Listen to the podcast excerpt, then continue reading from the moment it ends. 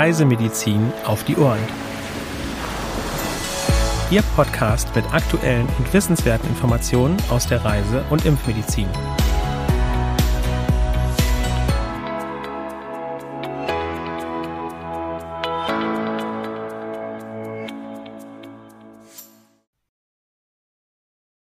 Herzlich willkommen am heutigen Mittwoch, dem 30. März 2022, zu unserem wöchentlichen Podcast Reisemedizin auf die Ohren. Durch diese Folge führen Sie meine Kollegin Nora Ma und ich, Dr. Sandra Wittek. Auch ich begrüße Sie ganz herzlich und freue mich, dass Sie mit dabei sind. Wir starten mit den aktuellen Meldungen. Gelbfieber in Kenia. Im März hat das Gesundheitsministerium einen Ausbruch im County Isiolo im Zentrum des Landes bestätigt. Seit Januar wurden 53 Verdachtsfälle registriert, drei Infektionen wurden bestätigt. Es gab sechs Todesfälle. Besonders betroffen sind junge Männer. Für alle Reisenden ist eine Gelbfieberimpfung empfohlen, bei Reise aus einem Endemiegebiet gilt außerdem eine Impfvorschrift. Dengue in Kolumbien.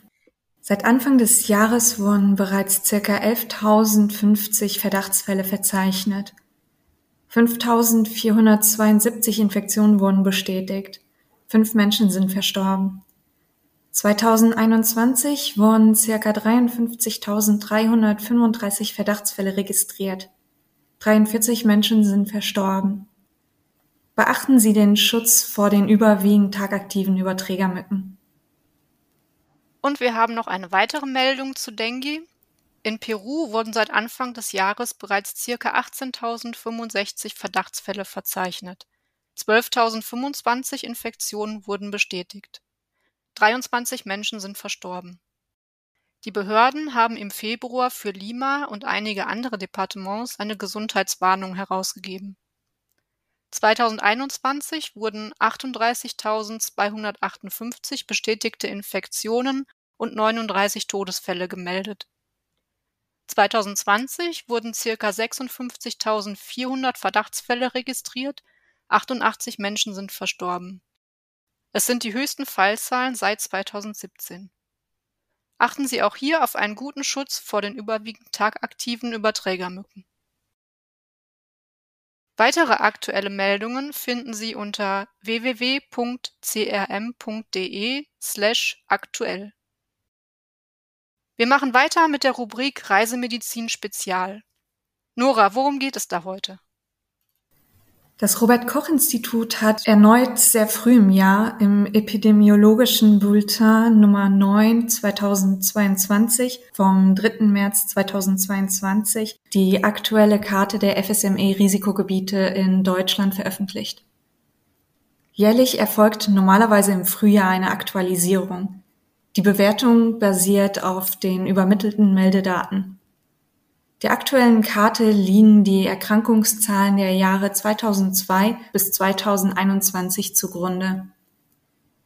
Im Jahr 2021 wurden laut Bericht vom 3. März 2022 insgesamt 390 FSME-Erkrankungen übermittelt, die die Referenzdefinition des RKI erfüllen.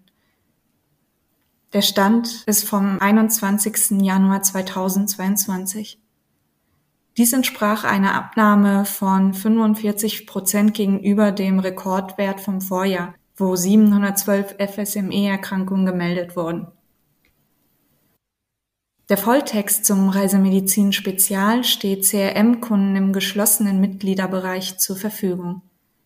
Sie gelangen dorthin, indem Sie die Seite www.travelnet.crm.de aufrufen und sich dort mit ihren Zugangsdaten in den Mitgliedsbereich für Ärzte bzw. Apotheken einloggen.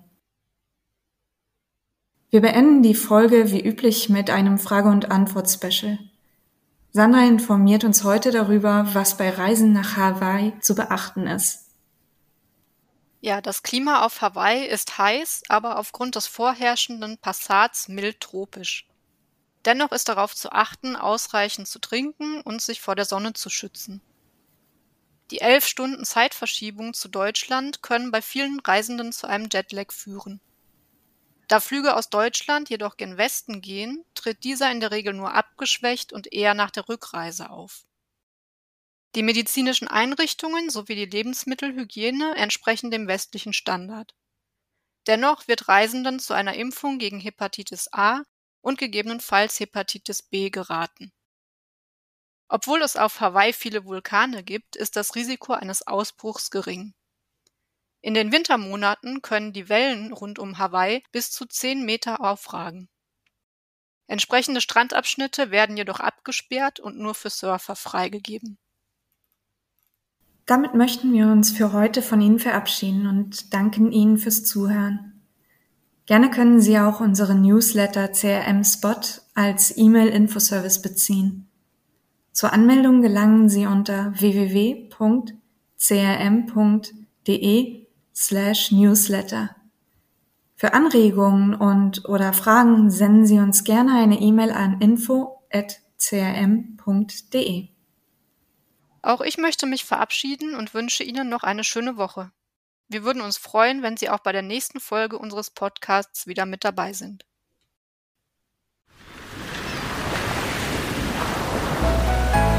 Dieser Podcast ist eine Produktion des CRM, Zentrum für Reisemedizin.